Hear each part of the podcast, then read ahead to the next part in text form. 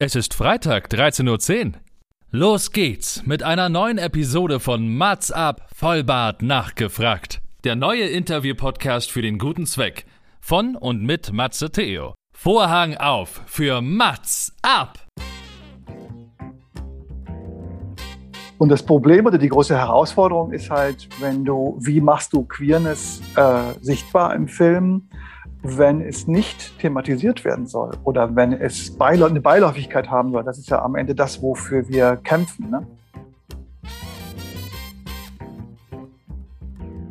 Wenn ich ähm, nur das Klischee zeige und dann, dann ist danach Schluss, das ist das, was einfach, wo, wo man sagt, es geht einfach nicht mehr, es kann einfach nicht sein.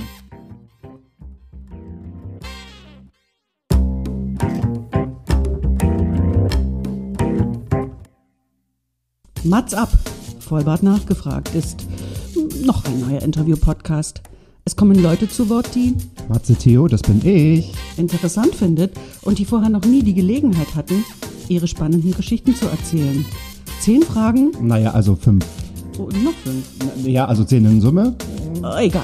Im Anschluss an das Gespräch verabreden sich beide zu einer guten Tat. Mats ab, Erika die Witt.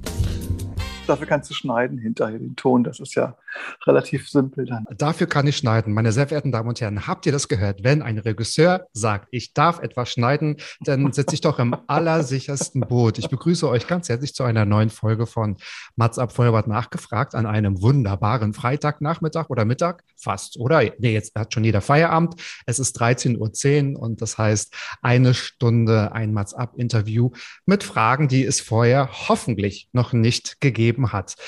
Heute geht es um eigentlich um die ganze um, um alle Medien, die es so geht und um alle Themen. Ich glaube, mein heutiger Gast hat ganz wenig noch nicht gemacht. Ähm, deswegen, ich glaube, das ist besser, das aufzuzählen, als was er alles schon gemacht hat. Ich spreche heute mit Kai Peak, Kai S.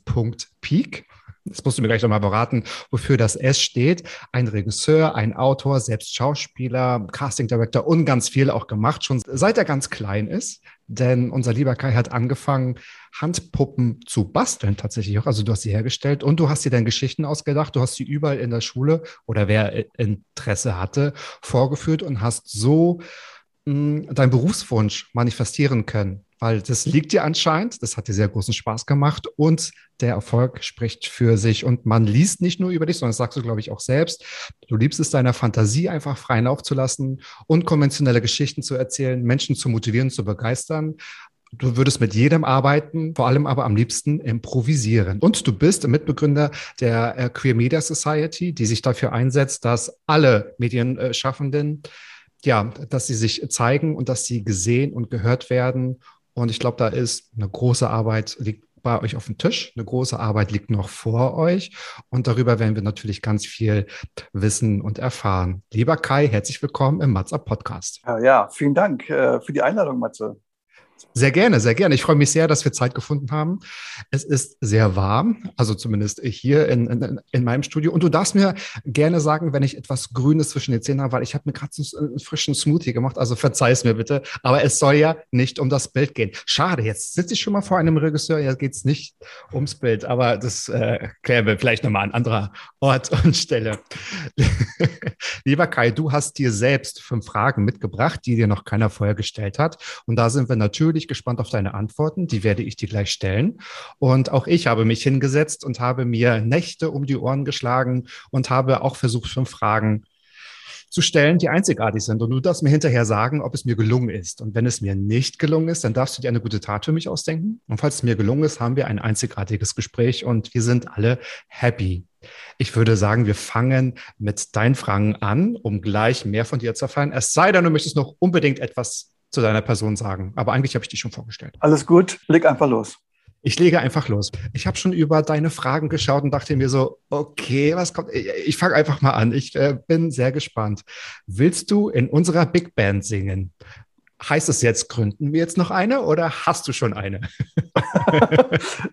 Nein, das ist, ähm, das ist tatsächlich, als ich schon relativ äh, äh, oder als ich noch relativ jung war, äh, ein Wunsch gewesen. Ich wollte gerne, ich, fand ähm, die alten Crooner und, und, und Jazzsänger und Swing-Sänger ganz toll.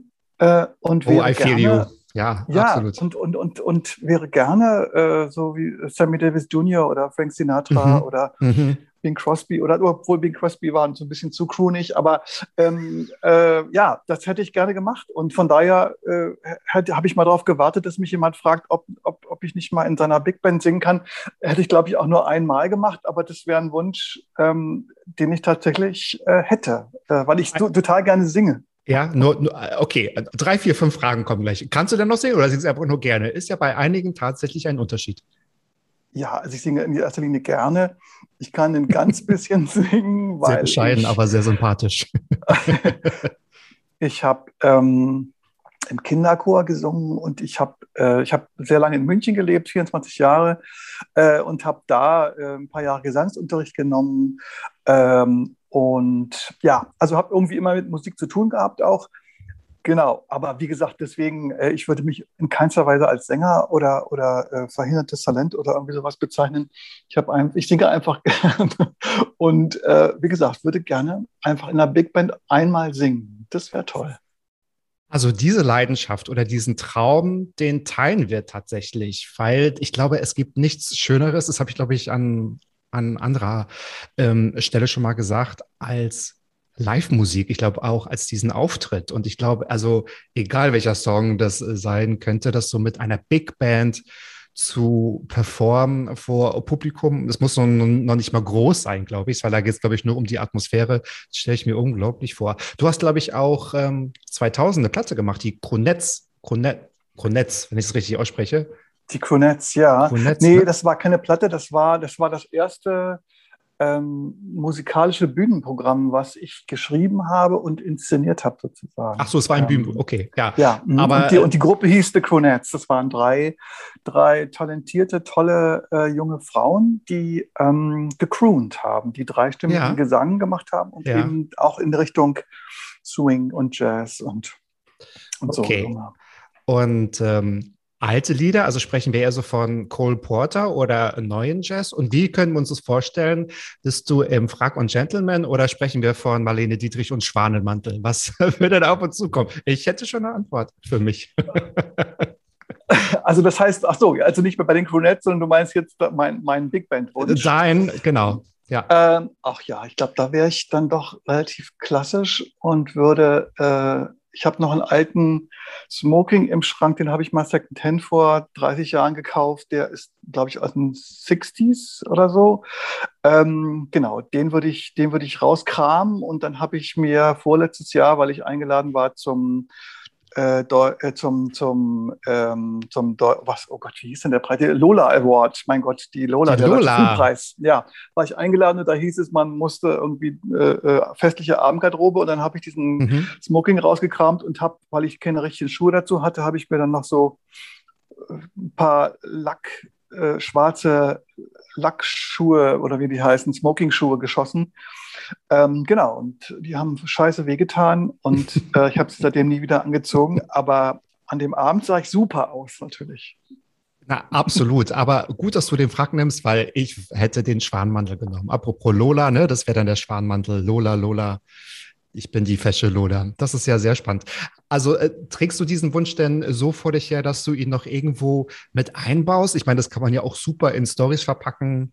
Ähm, das ist wahrscheinlich auch bei dir äh, präsent, weil da, ich kann da nur von mir ausgehen, aber so eine Jazz-Affinität und so ein, so ein Gefühl für Liveband, das ist ein Gefühl, das mag man nicht, das muss man im Blut haben. Das hat man ja 24-7. Absolut. Also ähm, ich merke auch, je älter ich werde, dass alles, was ich in meinem Leben gemacht habe, ähm, immer wieder auch positiv auf mich zurückgekommen ist. Also Mhm. äh, seien es die absurdesten Dinge, die ich habe wirklich schon sehr viele, auch fernab von Bühne, Film oder was auch immer, Sachen gemacht, ähm, die mich dann doch irgendwie wieder auf eine positive Art eingeholt haben und die ich ähm, immer wieder irgendwie dann auch anwenden konnte oder einfach mal anwenden konnte.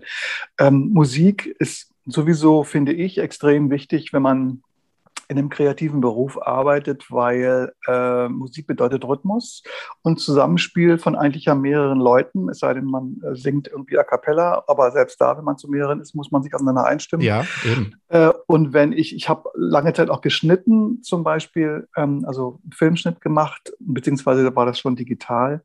Äh, und ähm, auch da ist es ja extrem wichtig, dass man äh, einen Rhythmus äh, von einem Film ähm, überhaupt äh, hat und, und, und bekommt, wenn er nicht schon durch die Inszenierung oder so ähm, vorgegeben oder teilweise vorgegeben ist innerhalb der, der Einstellungen und Szenen. Ähm, also von daher auch beim Schreiben. Man, man, man braucht für alles, was man in dem Bereich zum Beispiel macht, braucht man einen Rhythmus. Und ähm, da hilft mir mein musikalisches Rhythmusgefühl. Ich habe lange mhm. auch getanzt und so weiter. Ähm, das hilft mir total. Stimmt, ich glaube, du hast viel gemacht im, im Bereich Tanz oder Stepptanz, Rock'n'Roll und alles, was du bist. Also eigentlich ein äh, ja, mediales Wunderkind rundum. Äh, Paket. Äh, genau, das lasse ich jetzt mal so stehen. Ganz spannend. Wollen wir mal zur zweiten Frage kommen? Dann bin ich gespannt, worauf du genau abzielst. Hat das was mit der Queer Media Society zu tun? Wolltest du schon immer Aktivist werden? Ja, äh, nein, wollte ich nicht. Genau, ich erzähle auch immer gerne so Leuten, die dann, also die sich bei uns melden, zum Beispiel bei der Media Society. Vielleicht muss man ganz kurz erklären, was die Media Society ist. Mhm. Das ist äh, eine Initiative äh, queerer Medienschaffender zur Sichtbarmachung und Repräsentanz von queeren Inhalten und Menschen in den Medien und damit in, der, in unserer Gesellschaft letzten Endes, weil es einfach zu wenig Repräsentanz ähm, gibt. Und ja. da wir, die wir in den Medien arbeiten, Role Models ja erschaffen, wenn wir zum Beispiel kreativ sind, ja. ähm, dann äh, sind wir diejenigen, die dafür verantwortlich sind, ähm, dass diese Role Models äh, in die Welt getragen werden. Dass diese Vorbilder und überhaupt diese, diese Geschichten und diese Lebenswelten. Genau, das ist so, das ist so ein bisschen ähm, äh, der Hintergrund dazu. Und ähm, seit wir, es gibt uns jetzt seit äh, ungefähr drei Jahren, ich habe das im Mai 2018 äh, initiiert, das Ganze. Ähm, und seitdem wachsen wir halt stetig und äh, können immer schönere Sachen irgendwie auch machen und initiieren und so weiter, Veranstaltungen und so.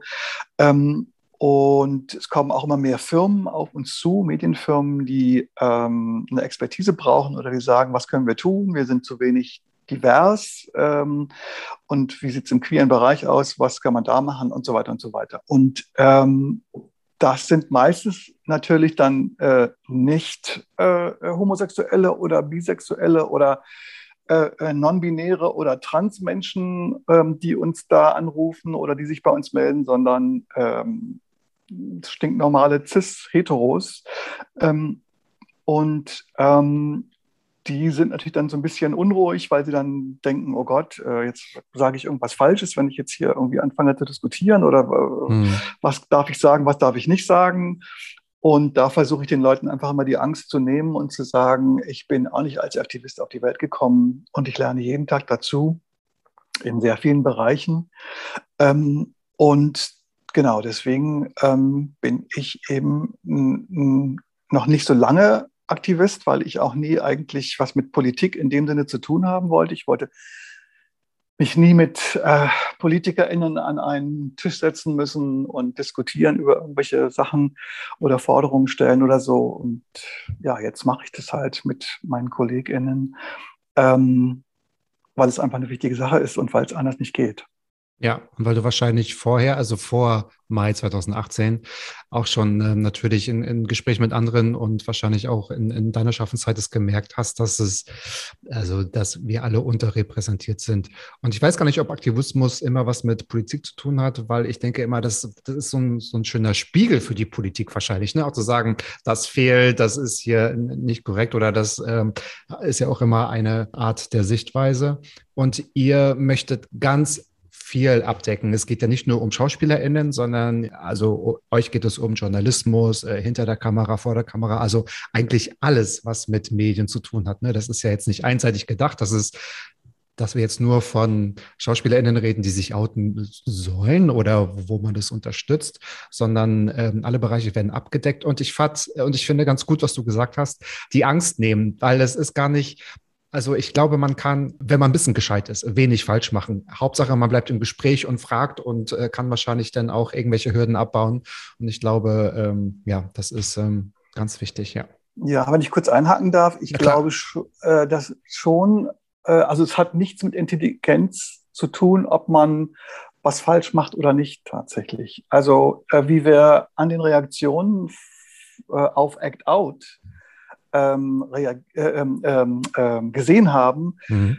Ähm, da haben sich ja dann doch einige vermeintlich intellektuelle Menschen aus der intellektuellen Mitte der Gesellschaft, äh, ob es Feuilleton ist oder auch sogar die Politik teilweise, ähm, positioniert, wo man denkt, das ist wirklich erstaunlich, ja, dass 2021 man sich über diese Dinge immer noch streiten muss, beziehungsweise dass da auch sozusagen verbal Kriegsszenarien ähm, aufgefahren werden, äh, weil plötzlich Menschen Angst haben, sie verlieren ihre Privilegien.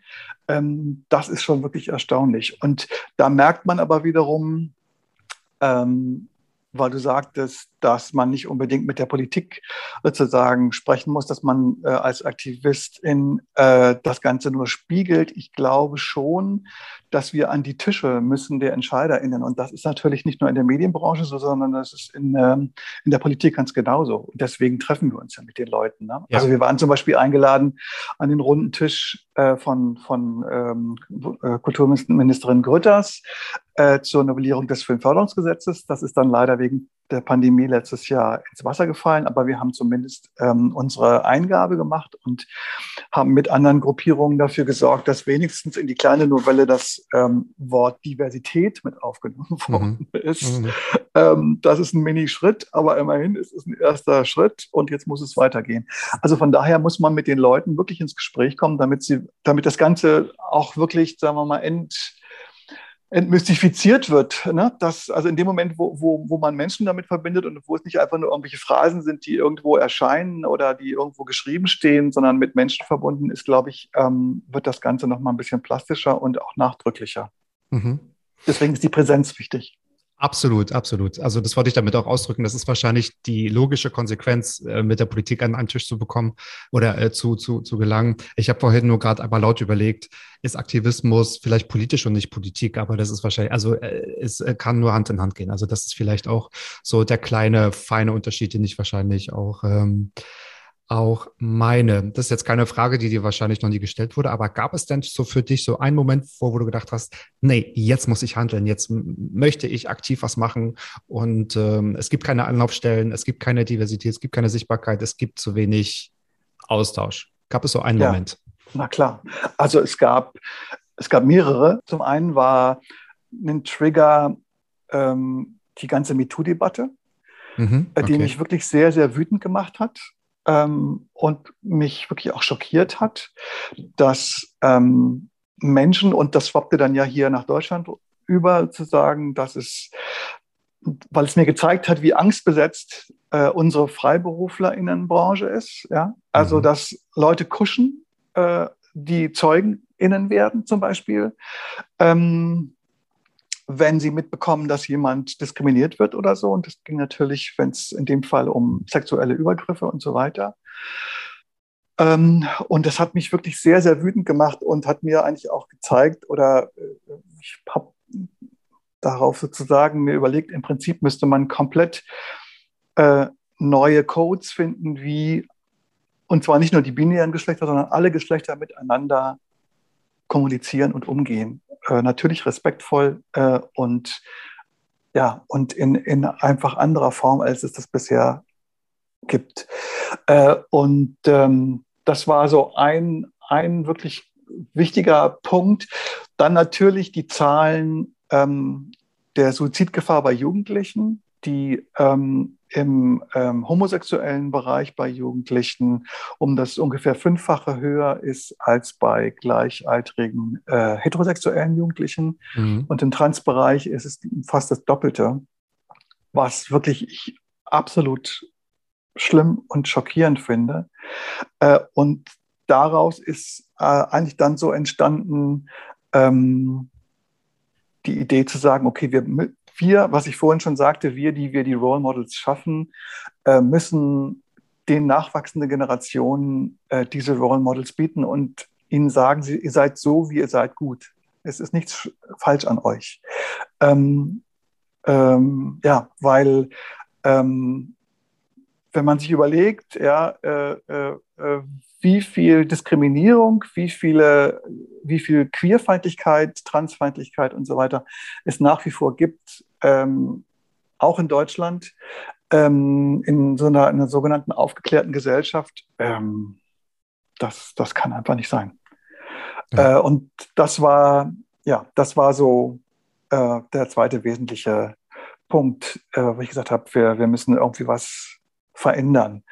Ähm, und dann als drittes ähm, eigentlich das Buch von äh, einem Freund von mir, Johannes Kram, äh, der den Neuendorf-Blog auch macht, der ein Buch geschrieben hat, ich habe ja nichts gegen Schwule, aber wo es um, wo er sehr äh, analytisch den Finger äh, äh, darauf legt, wie heutzutage äh, Homofeindlichkeit in der Gesellschaft funktioniert, durch alle Gesellschaftsschichten, durch alle Altersschichten, auch sozusagen Berufsgruppen egal, weil du vorhin von Intelligenz gesprochen hast. Das hat damit überhaupt nichts zu tun. Und viele von denen, also bis sozusagen bis, bis auch in, in die eigene Community hinein. Ne? Also internalisierte äh, Homofeindlichkeit gibt es natürlich, auch bei uns. Ähm, und ähm, das, das würden die meisten für, so, ähm, für sich so nicht, ähm, nicht so formulieren oder erkennen es teilweise noch nicht mal. Aber ähm, das, ist, äh, das ist einfach so und das muss man erkennen und da muss man damit umgehen. Genau, das waren eigentlich so die drei, die drei Trigger. Mhm, okay. Mich. Total nachvollziehbar und ähm, Ihr werdet auch immer mehr, jeder darf mitmachen. Ihr habt auch auf eurer Internetseite sogar eine Liste für Straight Friends. Also das ist ja überhaupt nicht ähm, äh, ausschließlich, sondern ihr seid ja sehr inklusiv, was natürlich also das Thema ja auch mit sich bringt und total sinnhaft auch tatsächlich ist. Ich habe dazu nachher auch noch ein paar Fragen vorbereitet. Ich bin gespannt, was du dazu sagst. Jetzt fragst du dich selbst, was wolltest du als Kind werden? Ich dachte, ich habe das ganz logisch in meiner Anmoderation schon beantwortet. Was kommt jetzt? Ich habe äh, wirklich, äh, das ist mir vor noch gar nicht allzu langer Zeit, ist mir das irgendwie nochmal aufgefallen. Ähm, ich kann mich nicht erinnern, was ich als Kind werden wollte. Also äh, die meisten Kinder wollen ja, oder Jungs wollen Feuerwehrmann oder Mond, zum Mond fliegen oder, mhm. oder, oder was weiß ich. Ich kann mich nicht daran erinnern, was ich werden wollte. Ähm, meine Mutter lebt nicht mehr, ich kann sie nicht mehr fragen. Äh, mein Vater auch nicht. Ähm, ich weiß es nicht. Ich habe einfach, ähm, ich habe ich hab immer das gemacht, wozu ich Lust hatte und ich durfte das auch. Äh, ich habe das große Glück tatsächlich, dass ich ähm, ein geliebtes Kind bin. Davon zehre ich heute noch und konnte, konnte sehr frei, äh, kreativ das machen, was ich wollte. Ich habe auf der einen Seite, konnte mich stundenlang mit irgendwas beschäftigen zu Hause.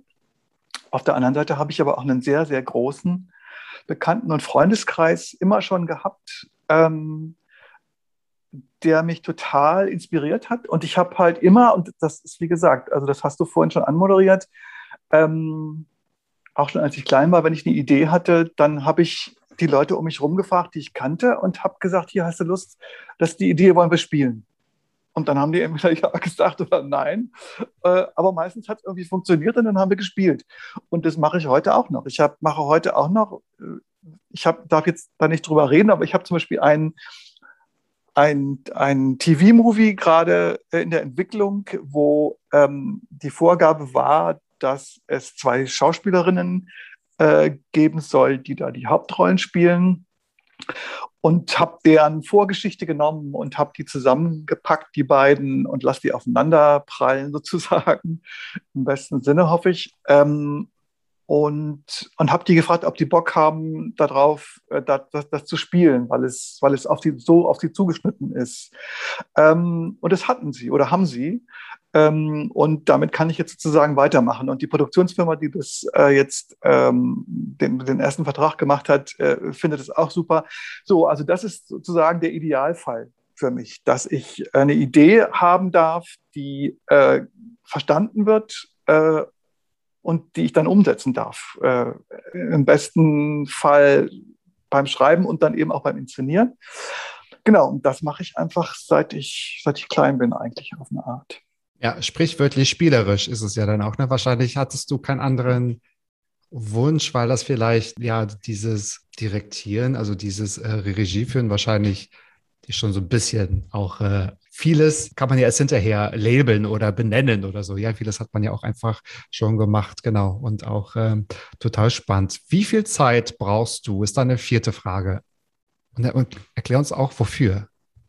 Für alles, für deinen Alltag. Ja, ist eigentlich egal. Ich stelle immer wieder fest, ähm, dass die Leute vielleicht rhetorisch fragen, wann kann ich das bekommen oder wann bist du damit fertig oder, oder wie lange brauchst du dazu? So ganz locker, mhm. aber das impliziert im Prinzip schon, ja, schön wäre es eigentlich, wenn das morgen sein könnte oder äh, am 25. August oder so. Ähm, aber niemand eigentlich fragt, ähm, wie viel Zeit braucht, sagen wir jetzt mal als Beispiel, dieses Projekt oder wie lange brauchst du, um das so zu schreiben, also diesen Luxus zu haben, das so zu schreiben, wie es eigentlich richtig wäre. Und das beinhaltet für mich natürlich auch ähm, zu recherchieren, Zeit zu haben, zu recherchieren und nicht, äh, weil irgendjemand meint, es müsste ganz dringend ähm, dann und dann irgendwie dem und dem oder der und der geschickt werden oder so, oder da müsste man es einreichen oder was auch immer. Genau, von daher ist das so eine Frage, wenn das jemand mich fragen würde, wie, wie lange, wie viel Zeit brauchst du? Dann würde ich sagen, ach, ich melde mich einfach.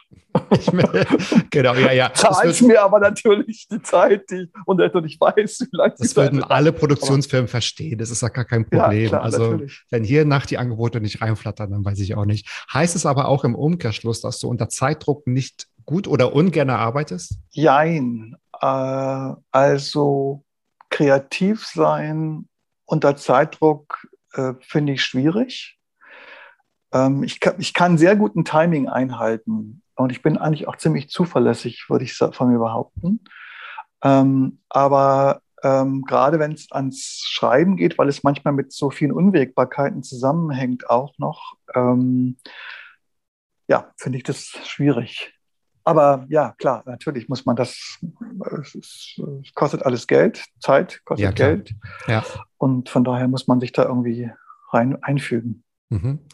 Die Frage kommt wahrscheinlich, also nicht äh, zufällig. Gab es da mal einen Moment, wo du diese Wahl hattest und du sagen konntest, ich melde mich, wenn das Ergebnis fertig ist? Also bist du schon mal so luxuriös gewesen? Das war jetzt falsch, falsches ja, Deutsch, aber du weißt, was ich meine. Ja. Das ist eine gute Frage. Weiß ich gar nicht genau, ob ich das schon mal so hatte. Glaube nicht. Wenn, dann sicherlich eher als Kind oder als Jugendlicher oder so.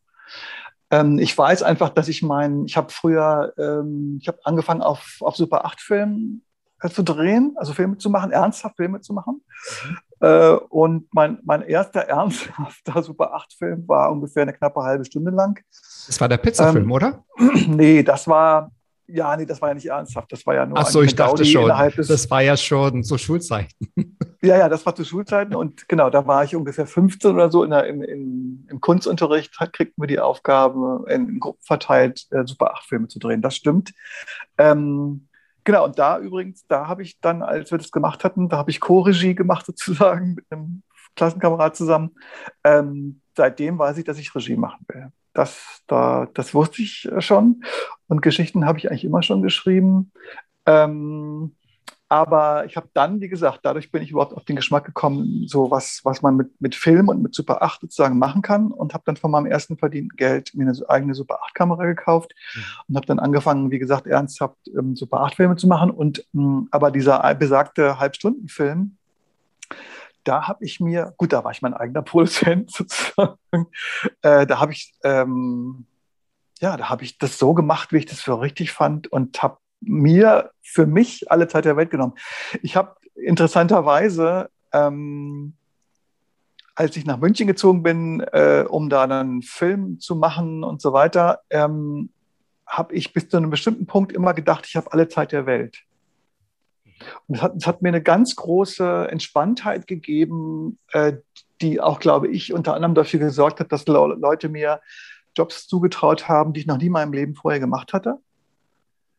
Ähm, und habe dann aber so, weiß ich nicht, um die 30 oder so, habe dann, oder kurz vor 30, weiß ich nicht mehr, habe dann gemerkt, hm, tja, irgendwie, jetzt müsstest du aber auch mal gucken, dass du jetzt auch wirklich mal Regie machen kannst und nicht alle möglichen anderen Jobs irgendwie machst. Ähm, und da hat es dann eigentlich angefangen, äh, schwierig zu werden, weil ich mir dann selber auch diesen Druck gemacht habe. Ähm, von daher, ähm, ich weiß nicht, ob das deine Frage beantwortet, aber ja. ähm, ist das, äh, ja, äh, ist, schätze ich mal, bin ich seitdem wahrscheinlich auch vor mir selber nicht mehr, äh, habe ich mich selber auch nicht mehr gefragt, wie viel Zeit habe ich dafür. Ich kann dir eins sagen, es ist ein Podcast, wir haben alle Zeit der Welt. Also, ja, bis, die Leute, bis, die letzten Leute abschalten, dann. Bis die, du, das schneide ich in ganz, äh, in super zehn Minuten zusammen und dann haben wir daraus ein super Gespräch. Da gehen dann die Pressemeldungen raus. Jetzt kommt eine Frage, die, ja, ich lese sie einfach vor. Du, du lachst schon so. Wann heiraten wir? Das soll ich dich ja. jetzt fragen es tut mir leid, wir kannten uns ja vorher noch gar nicht. Von daher war das erstmal nicht auf dich gemünzt. Das war ja eine Frage an mich. Das geht jetzt gar nicht um mich, oder was? Okay. ähm, nein, das ist, das rührt sozusagen daher, dass ähm, selbst in einer Beziehung sozusagen, also ähm, eigentlich die meisten Leute auch wissen, wer mich gut kennt zumindest, ähm, dass ich ähm, eigentlich nicht zum Heiraten halte äh, alle, die jetzt irgendwie zuhören und so weiter, Ehe für alle ist es alles super. Alle sollen machen, was sie wollen. Ich persönlich ähm, finde es nach wie vor, auf die Gefahr, dass ich mich unbeliebt mache, eine überholte Konvention. Ähm, die Diskussion ist ja Anfang der 90er Jahre zum ersten Mal aufgekommen, ob Schwule und Lesben damals ja noch sozusagen heiraten sollen äh, und dürfen und so weiter und die ganze, alles, was damit zusammenhängt. Ähm, und ich war damals in einer Beziehung und ähm, habe, als ich mir die Fragen überlegt habe, äh, die ich noch nicht gefragt worden bin, habe ich mich daran erinnert und mein damaliger Freund hat mich zwar gefragt, äh, ob ich Kinder möchte, ähm, was ja eigentlich sozusagen noch einen Schritt weiter äh, ist und auch damals noch, noch utopischer war als die Ehe für alle. Damals hieß das ja noch, glaube ich, Schwulen-Ehe. Ähm, und ja, und, ähm, und ich habe damals ihm eine Antwort darauf gegeben, ob ich Kinder möchte oder nicht. Aber ähm, er hat mich nicht gefragt, äh, ob wir, wenn es möglich wäre, heiraten würden wie gesagt, und das, das ist mir in dem Zusammenhang irgendwie aufgefallen. Und in der Zeit habe ich mein Bewusstsein eigentlich auch da, dafür entwickelt, weil natürlich dann ja auch die Diskussion überhaupt losging und so weiter. Und ich für mich gesagt habe, ich hätte es damals, heute sehe ich es ein bisschen anders, aber damals hätte ich es ähm, viel, viel sinnvoller gefunden. Wir hätten uns einfach mit allen Menschen, sage ich jetzt mal, zusammengetan, die nicht heiraten wollen und hätten dafür gekämpft, dass äh, wir die ähnliche oder gleiche Rechte bekommen. Weil alles andere, wenn man nicht, also für viele ist Heirat auch am Ende ähm, entweder mh, hm, eine romantische Verklärung einer Situation, die man spätestens nach, weiß ich nicht, äh, unterschiedlich zwei, drei, 15, 20 Jahren irgendwie nicht mehr ertragen kann. Äh, oder ähm, ist religiös motiviert und auch da gibt es dann unterschiedliche Möglichkeiten, wie man das dann irgendwie, wie man damit umgehen kann. Entweder weil man es muss, weil es die Religion verlangt sozusagen, oder weil man selber denkt, dass es so sein muss. Ähm, mhm. und, ähm, und da ich nicht wirklich religiös bin, ähm, kam das von, von daher nie in Frage. Ähm, und ähm, wie gesagt, ich finde es ansonsten eine überholte romantische Konvention, ähm, respektiere das aber natürlich bei allen, die, die, die heiraten. Ich war jetzt auch gerade äh, auf einem Fest äh, von, von, einem, von dem Sohn einer alten Freundin von mir, die jetzt gerade geheiratet hat. Bin auch Trauzeuge von zwei Ehen, die Gott sei Dank immer noch glücklich sind. Ähm, so, also von daher ist das irgendwie alles gut, aber für mich gesehen, für dich also kannst du es ausschließen. Fragen. Das okay. Muss mich niemand fragen. Okay, und ich habe, ja, guck mal, ich habe extra mein äh, schickes Weiß, okay, alles gleich. Ich bin in Schwarz, ist das. Rausgeputzt, genau. Und wie, Smoking und Schwarmmantel. Also, wenn das nicht ein Ehepaar wäre, sage ich mal. Aber gut. Matze, wir treffen uns erstmal live und dann gucken wir mal. Du willst ja, machen wir das so. Äh, sehr spannend, dann gehen wir halt hören wir nicht mit einer Heirat auf. So, du hast dein Soll erfüllt. Jetzt muss ich noch mein Soll erfüllen. Aber ich brauche dazu deine Antworten, um herauszufinden, ob es einzigartige Fragen sind. Du kennst die Fragen nicht vorher. Ich fange mal an und bin gespannt, was du sagst. Welcher Film beziehungsweise welches Drehbuch deiner Meinung nach wäre besser, wenn es improvisiert wäre? Da wir wissen, dass du sehr gerne improvisierst. Fällt dir da ein Projekt, vielleicht auch ein bekannter Film ein? Nee, in der Tat ähm, fällt mir da. Das ist die Frage auch vermessen, ein. weil man jetzt auch über Kollegen und so spricht, aber. Ja, ich bin tatsächlich ein, also ein, insofern ein Freund der Improvisation, weil alles, was, also Film ist ja, Film ist ja eine, eine, eine Kombination von ganz, von Arbeiten von ganz vielen Menschen, die daran beteiligt sind. Und da wir wie wir wissen, da das äh, viel Geld kostet, einen Film herzustellen, ähm, mhm. ist die Improvisation immer nur ein Teil dessen, was eigentlich für mich zumindest erst dann einsetzt, wenn man seine Hausaufgaben gemacht hat. Äh, Doris Dörrier hat mal gesagt, Drehbücher sind wie Waschzettel, man äh, schreibt sie, man schreibt etwas auf, um sich äh, an etwas zu erinnern und wenn man es dann braucht, schmeißt man es weg, um dann sozusagen loszulegen und äh, in dem Fall zu in, äh, improvisieren. So habe ich das interpretiert. Ähm, und das ist so ein bisschen auch meine Maxime. Also ich bin in der Regel sehr gut vorbereitet, wenn ich ähm, ans Set komme, ähm, mit zusammen äh, vor allen Dingen mit der Kamera, weil ähm, da sozusagen entsteht äh, das das visuelle Konstrukt äh, zusammen mit, mit der Schauspielerei und allen anderen Gewerken. Ähm, und ähm, dann passieren erfahrungsgemäß eh noch zigtausend Sachen jeden Tag, bei denen man improvisieren muss. Und je besser man vorher weiß, was es mal werden sollte oder wo man hin wollte, ähm, äh, umso leichter lässt es sich dann sozusagen zu improvisieren.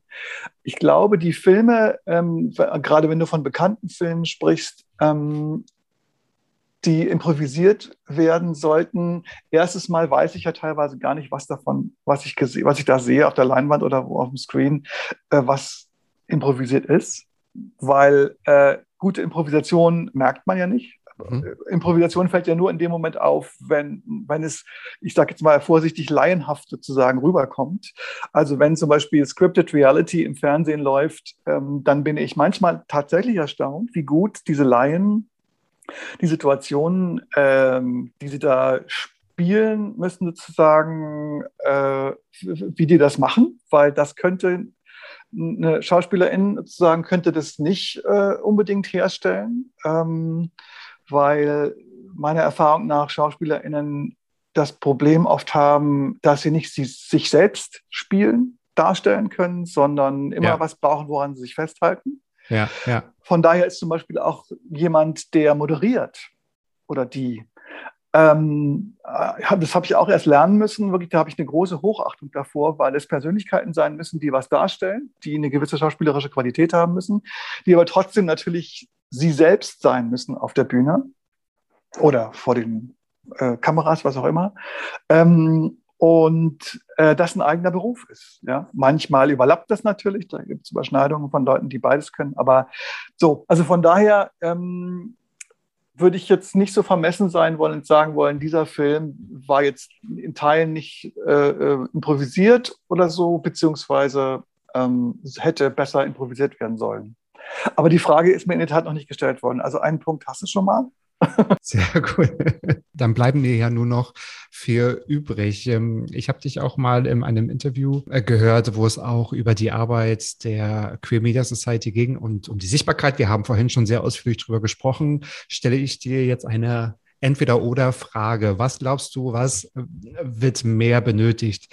Mehr queere Figuren und Geschichten in Filmen, in Formaten, in Projekten oder mehr queere SchauspielerInnen, die heteronormative Rollen spielen? Wenn du dich für eins entscheiden müsstest. Ich weiß, es ist eine gemeine Frage. Wo ist der Bedarf? Ersteres. Ersteres. Ja. Es, das Zweitere gibt es ja schon. Das ist ja, äh, passiert tagtäglich Myriaden von queeren SchauspielerInnen auf der ganzen Welt spielen heteronormative Rollen das gibt es ja schon. Aber ist vielleicht der Punkt, dass äh, viele Queere noch nicht also äh, offen äh, queer sind, dass es wahrscheinlich auch noch ganz viel im, ne? Das ist ja auch genau. noch, da ist die Sichtbarkeit ja auch noch mal auf der einen Seite eingeschränkt. Ähm, aber genau, das war, das habe ich so rausgenommen aus dem Interview und wollte genau hier doch mal deine, deine Einschätzung wissen dazu, genau. Also mehr queere Figuren, mehrere Geschichten, queere Drehbücher. Ich glaube, was deine Kollegin, das habe ich den Namen vergessen, Susanne, glaube ich. Susanne. Mhm. Susanne auch gesagt hat, wir müssen einfach eine Vielfalt an queeren Geschichten anbieten. Ich weiß, dass du Meinung ja auch vertrittst, damit jetzt nicht nur ach, diese äh, Schubladen da sind. Der eine Schwarze im Film, der eine Schwule im Film, der eine ist äh, bunt, das ist immer laut, das ist immer so extrem, damit man nicht darüber spricht, das ist der Schwule im Film, sondern es geht um die Figur, es geht um das Thema, es geht um alles andere, außer jetzt um die sexuelle Orientierung. Ja, also ähm, wenn das, wenn die sexuelle Identität, ähm, wenn das Selbstzweck ist für einen Charakter zum Beispiel und dann nichts mehr dazukommt, das ist ja, das ist ja keine, kein, keine, kein Attribut sozusagen. Das ist ja nur mhm, äh, mhm. sexuelle Identität, Punkt. So, ähm, wenn das alles ist, dann ist es einfach zu wenig. Und darauf wird es dann aber meistens reduziert. Und das Problem oder die große Herausforderung ist halt, wenn du, wie machst du Queerness äh, sichtbar im Film, wenn es nicht thematisiert werden soll oder wenn es Beila eine Beiläufigkeit haben soll. Das ist ja am Ende das, wofür wir kämpfen. Ne? Also es soll nicht immer nur das Drama sein, äh, wo dann jemand leidet, äh, weil er oder sie äh, nicht rauskommen kann und weil alle, um, weil die ganze Welt äh, drumherum äh, queerfeindlich ist und so weiter und so weiter. Ähm, da wird sie dann problematisch. Ne? Oder andere Richtung, wenn alles nur noch Knallchargen sind, die ähm, Tütü und einer Federboa irgendwie durch die Gegend springen. Nichts gegen Drags und die Drag-Kunst und so weiter und so weiter. Aber ähm, da wird es dann einfach schwierig, wenn es sich nur noch darauf reduziert.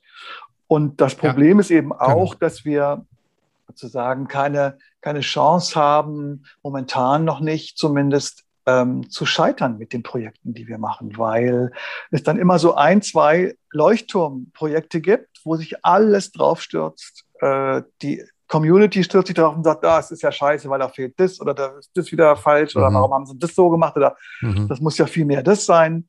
Ähm, und die anderen sagen unter Umständen, ja, aber seht ihr, das ist ja eh jetzt nicht so toll geworden und äh, das, da gibt es zu wenig Quote und so weiter. Äh, was ja, soll ja. das? Also machen wir beim nächsten Mal doch lieber wieder das, was wir schon kennen. Ähm, so, und wir haben einfach nicht die Chance, sagen, zu, auch mal zu scheitern in gewisser Weise. Oder eben ein Projekt muss alles erfüllen, was es gar nicht kann am Ende. Ja, das ist es tatsächlich auch. Also ich glaube, da sprichst du auch was ganz Wahres an. Ich glaube, da wird so ein künstlicher oder unangenehmer, ungesunder Druck auch äh, geschaffen wo man sich vielleicht, also ich komme nicht aus der Branche, aber das könnte ich mir so vorstellen, dass man sich dann wahrscheinlich gar nicht mehr traut oder die Entscheider sich nicht mehr trauen, dann nochmal sowas ähm, auch freizugeben, zu produzieren, zu verfilmen oder auf die Bühne zu bringen, was auch immer.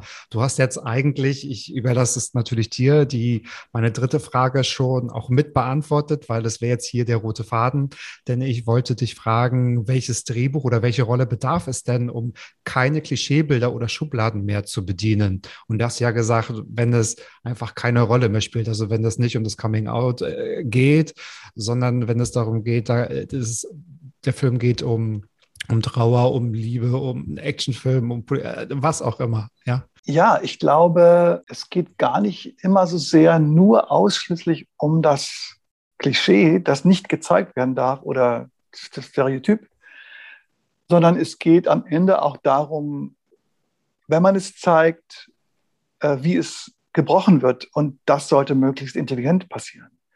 Dann wird es doch spannend. Wenn ich ähm, nur das Klischee zeige und dann, dann ist danach Schluss, das ist das, was einfach, wo, wo man sagt, das geht einfach nicht mehr, das kann einfach nicht sein. Wenn du dir die Königsdisziplin anguckst, Comedy, ja, zum Beispiel. Comedy lebt davon, dass möglichst viele Menschen ähm, die Codes verstehen, kennen und verstehen, um am Ende lachen zu können. weil die Aneinanderreihung von gewissen Codes, von gewissen Klischees oder Situationen oder wie auch immer ähm, verstanden werden müssen.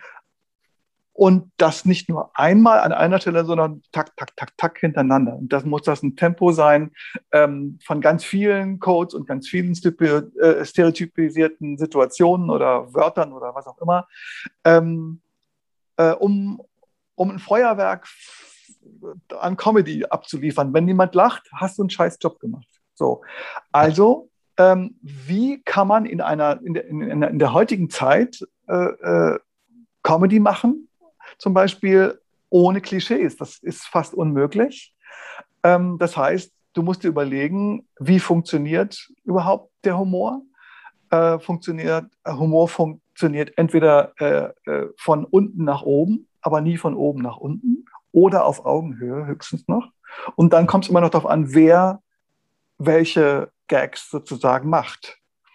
Ja. Äh, also wenn äh, Mario Barth äh, das Programm von, gut, ich meine, der ist, ist schon drüber, aber wenn, wenn jemand wie Mario Barth oder wenn ein Mann, sagen wir mal so, wenn ein Mann ähm, das Programm oder den Text von äh, Caroline Kebekus präsentieren würde, dann gibt es eine Reihe von Gags, die so gar nicht gehen, weil er ein Mann ist.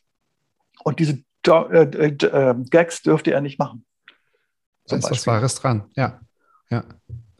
Und ich finde, am Humor oder an dem Repertoire von, von Comedy merkt man auch, was sich viel verändert hat. So, wenn man, man, man hat ja im Gefühl, so alte Sitcoms oder äh, Comedy, Comedy-Stücke vor 10 oder 15 Jahren, dann zuckt man so manchmal zusammen, weil man sagen würde, irgendwie, oh, das würde heute gar nicht gehen, auch wenn man vielleicht einiges selbst nicht so nachvollziehen kann, aber man, man weiß irgendwie, das geht äh, gar nicht mehr. Und ich habe jetzt auch schon einige Diskussionen darüber gehört, dass ähm, viele Schwierigkeiten haben, Friends zu gucken oder so, so ganz alte Sitcoms, wo auch äh, teilweise sehr böse, sehr sehr unvorteilhaft dann auch mit diesen Schubladen gespielt wird oder vielleicht auch ausgenutzt wird.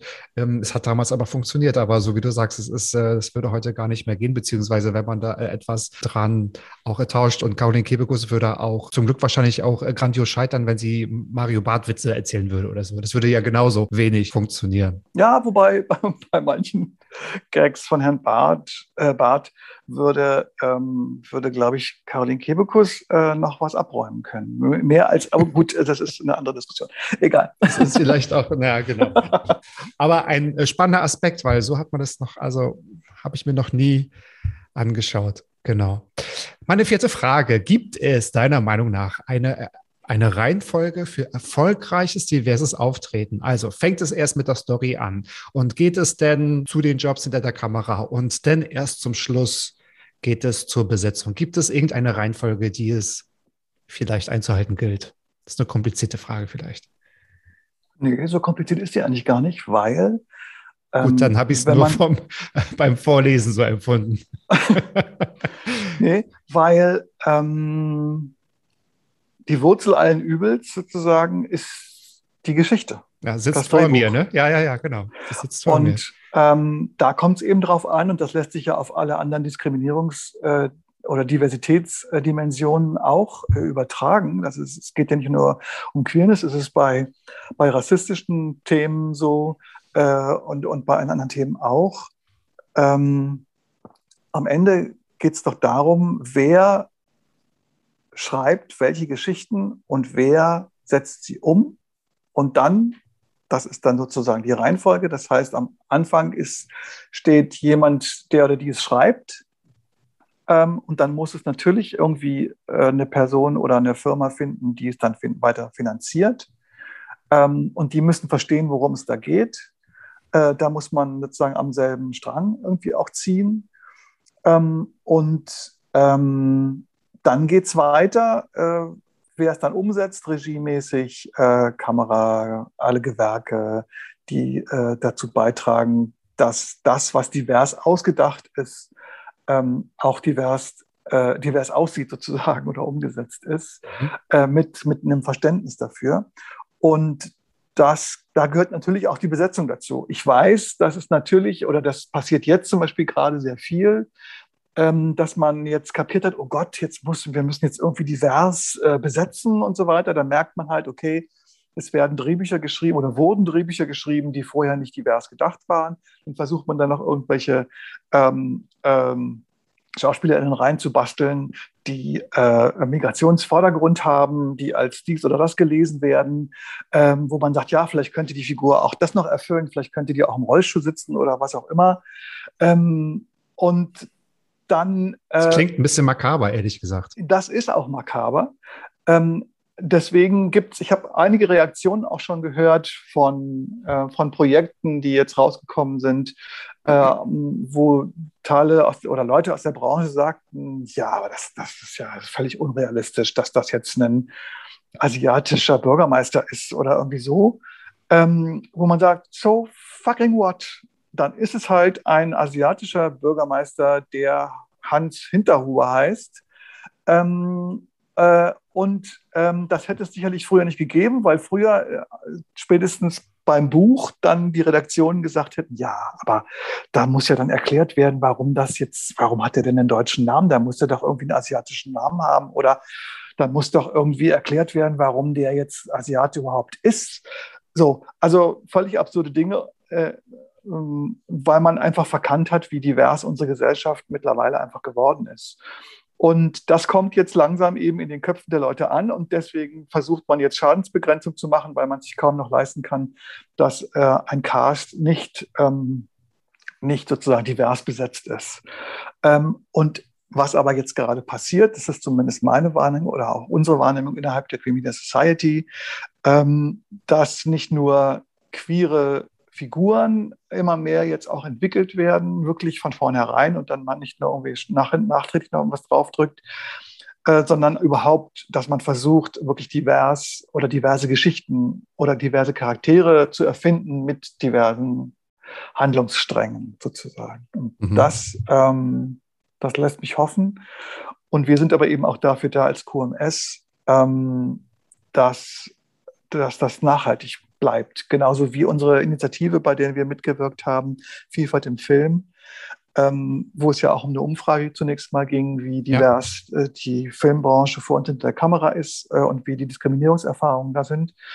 Und auch in dem Verbund mit den anderen ähm, Gruppierungen der anderen ähm, Diversitätsdimensionen ähm, haben, sind wir gerade dabei zu gucken, wie wir Vielfalt im Film als äh, Initiativgruppe darüber hinaus äh, weitertragen können und da weiter aktiv sein können. Mhm. Denn der Querschnitt bildet ja ungefähr 10 bis 11 Prozent natürlich ab in Deutschland. Und ich habe letzte Woche mit Raoul Krauthausen gesprochen, der auch gesagt hat, also wenn es um Plenumdiskussionen geht, es muss ja nicht 50-50 sein, aber wenigstens so 10 Prozent der Bevölkerung, Menschen äh, haben eine Behinderung. Warum sind dann nicht zumindest 10 Prozent von solchen Diskussionsrunden so besetzt? Und ähm, ich sage jetzt mal, das ist ja eigentlich nicht zu viel verlangt. Und ich hätte dich jetzt, also du bist schon genau reingegangen in das Thema. Ich hätte dich jetzt auch gefragt, jetzt mal Butter bei der Fische als Regisseur, wie frei kannst du wirklich darauf bestehen? Ich bestehe auf diesen Charakter. Ich äh, bringe am besten zwei, drei, vier, fünf Schauspielerinnen Ideen mit. Ich möchte das genauso umsetzen. Ist das jetzt zu ideologisch? Ist es zu, zu träumerisch gedacht oder also wie viel, es hängt natürlich, ich weiß von der Produktion ab und vielleicht wer hat den Warenhut auf, aber was kannst du da entscheiden?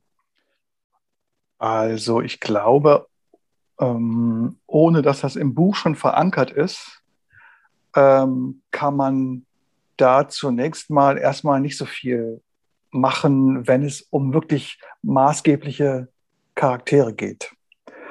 Also das muss im Buch drin sein, sonst ist es absurd. Also man kann eventuell, wenn man, wenn einem was auffällt, kann man sagen, natürlich, gut, das funktioniert so gar, also das funktioniert, aber es geht so gar nicht mehr, weil man heute einfach das nicht mehr so zeigen kann oder so. Und dann muss man da muss man gucken, wie viel Zeit noch da ist, je nachdem, was es für ein Projekt ist. Wenn, wenn du Serie zum Beispiel inszenierst, dann hast du da nicht wirklich viel, viel, viel Zeitraum. Es sei denn, du bist als, als Regisseur in dem Fall äh, schon an der, der Stoffentwicklung mit beteiligt oder so, aber das ist ja, ja. in seltensten Fällen so. Ja. Das können sich Leute leisten, die dann selber sowieso auch schreiben. Also ich zum Beispiel schreibe jetzt gerade an oder entwickle gerade drei Serien tatsächlich, ähm, äh, die alle drei ähm, auf die eine oder andere Weise wirklich irgendwie auch divers sind, beziehungsweise einen Teil der, der Thematiken abdecken.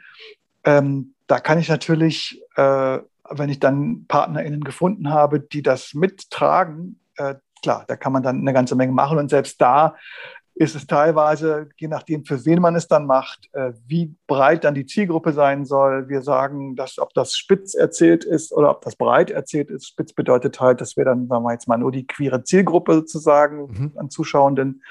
Breit wäre dann, dann müsste man alle erreichen. Da muss man abwägen, äh, ist es wichtig, dass dieses Thema, was da behandelt wird, tatsächlich auch die breite Masse erreicht. Und das ist aber natürlich verbunden mit Kompromissen.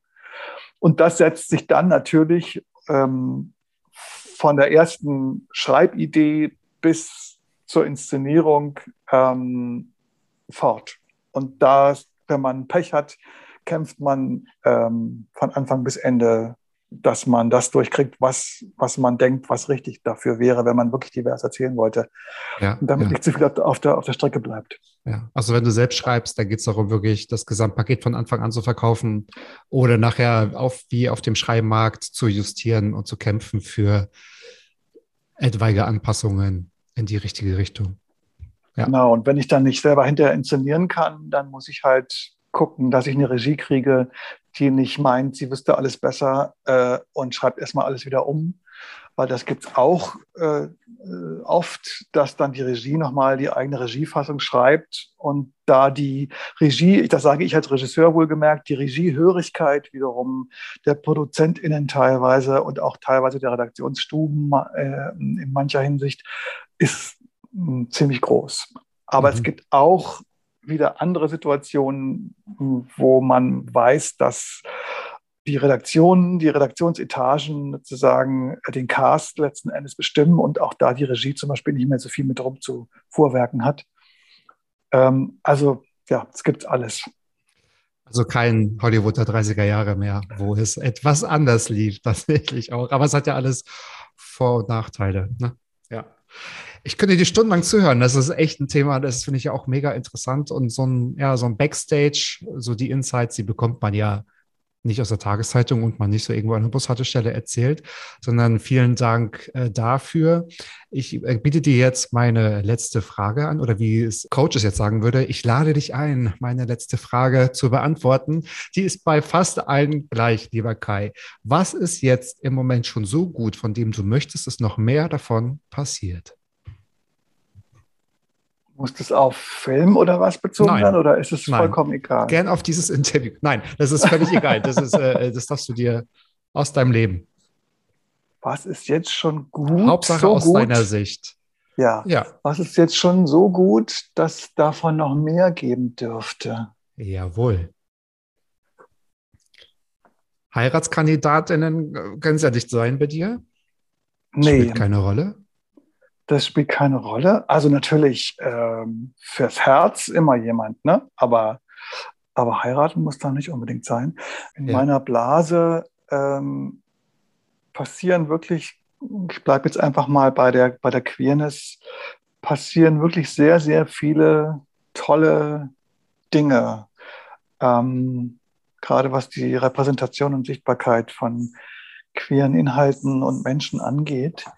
Ähm, davon darf es auf jeden Fall noch viel, viel mehr geben. Ähm, und vielleicht, aber das glaube ich nicht, dass ich das noch erlebe, äh, dass es dann irgendwann die Queen der Society nicht mehr geben muss. Das wäre schön. Hm, das wäre wirklich schön. Also ich würde es dir natürlich wünschen, dass du das noch erleben wirst. Aber ich denke, das noch, also das kann man ja gar nicht in Meilensteine auch festhalten, ne? was als nächstes erreicht werden soll und was erreicht werden muss. Von daher denke ich auch, das ist ja, ich will nicht sagen ein Fass ohne Boden, aber etwas, wo wir noch alle aktiv arbeiten müssen. Lieber Kai, die letzte Frage, die doch noch immer übrig bleibt in diesem Podcast-Interview ist, ist es mir denn gelungen, dir einzigartige Fragen zu stellen? Ja, natürlich, auf jeden Fall. Wirklich? Äh, ja, klar. Also du hast, äh, äh ich habe jetzt nicht mehr mitgezählt, aber auf jeden Fall zwei, drei äh, einzigartige Fragen waren auf jeden Fall insofern dabei, weil sie ja nochmal äh, was beleuchten, was, worüber sich viele Leute, denke ich, auch einfach nicht so Gedanken machen. Ähm, und man einfach auch merkt, dass du dich gut vorbereitet hast und das ist doch super. Das gefällt mir immer gut. Auch, dass du sagst, ähm, deine, deine, Gäste müssen sich nicht selber vorstellen. Ich finde es immer furchtbar, wenn ich irgendwo eingeladen bin, sei es auf einem Panel oder in einem Interview, ja. äh, wo es dann heißt, ach, äh, jetzt erzähl doch mal, äh, was du machst und wer du bist. So, und dann sitzt man da und denkt, ja, gut, soll ich jetzt eine ja. Stunde erzählen oder, ja. oder fünf Minuten? Ja. Äh, und natürlich muss es immer kurz sein und dann vergisst man irgendwas und hat dann aber gar nicht den Fokus eigentlich des Interviewenden oder der Interviewenden irgendwie äh, im Blick. Und dann merkt man wiederum auch, dass die Leute eigentlich nicht wirklich vorbereitet sind und froh sind, wenn man überhaupt irgendwas erzählt. Genau, von daher war das jetzt ein sehr angenehmes Gespräch. Vielen Dank, das kann ich nur zurückgeben. Und es ist ganz lustig, dass du das sagst. Wie gesagt, letzte Woche, ich mache ein bisschen Werbung für die Folge mit Raul Krauthausen. Äh, ich habe mir auch die Frage gestellt, weil er natürlich viel erzählt über Inklusion und Barrierefreiheit und äh, Behindertenfeindlichkeit. Ich habe ihn auch gefragt, welche Frage er nur noch einmal beantworten möchte, also nur noch ein, ein letztes Mal. Und er meinte er, er möchte nicht nochmal, gerade jetzt in diesem Podcast-Boom der letzten 15 Monate, ähm, sich nicht mehr selbst vorstellen müssen. Hi Rau, stell dich mal vor, was machst du so? Ich habe das tatsächlich am Anfang auch gemacht. Ich dachte, das ist höflich, wenn man sagt, okay, was habe ich noch vergessen? Stell dich mal vor. Ich dachte mir so, ach Quatsch, weil das Konzept sieht ja vor, bezüglich der einzigartigen Fragen, dass ich mich ja sowieso darauf vorbereiten muss, um genau zu gucken, was wurde schon mal erzählt, was kann ich vielleicht umdrehen. Und äh, genau. Also es ist mir gelungen. Ich freue mich sehr, die einzigartige Fragen zu stellen. Es war ein super Gespräch. Es war ein sehr informatives Gespräch. Und ich werde alles Wichtige, auch die Kontaktdaten zur Queer Media Society, Queer Media Society und auch ähm, deine Homepage in die Show Notes packen. Und äh, wir sind gespannt, von welchen drei Serien, ich habe mitgezählt, und anderen Formaten mit den zwei Schauspielerinnen noch anstehen. Da sind wir sehr gespannt drauf. Und äh, lieber Kai, herzlichen Dank. Liebe Grüße an Matthew. Ähm, das ist unser gemeinsamer Bekannter. Er fühlt sich jetzt angesprochen. Er hört sehr tapfer als Australier unsere Folgen, natürlich auf Deutsch, äh, auf YouTube. Von daher liebe Grüße. Und ähm, ich wünsche noch ein wunderbares Wochenende und wir hören und wir sehen uns. Du hast gesagt, wir sehen uns. Das, da ja, nehme ich dich Fall. jetzt mal beim Wort. Ja, natürlich. Wir trinken ein oder drei. Wahrscheinlich mit Matthew. Ja, haben Spaß. Vielen Dank für deine Zeit und äh, die wunderbaren Fragen und das entspannte Gespräch. Sehr gerne. Und ihr dürft natürlich auch nächste Woche wieder reinhören, wenn es heißt, Mats Abfeuer nachgefragt, jeden Freitag 13.10 Uhr. Und ähm, ja, geht doch auch mal bitte in die alten Folgen. Es gibt jetzt mittlerweile, glaube ich, schon 65 Folgen. Da wird so einiges dabei sein, was euch interessiert. Es sind in den meisten Fällen einzigartige Gespräche. Und falls nicht, gab es eine lustige, gute Tat. Bis dahin, schönes Wochenende. Bis dahin, ciao. Bis dann, ciao. Adios. Mats ab. Klappe, Ecke, die erste. Hallim, hallim. So. Mann, du bist gefeuert.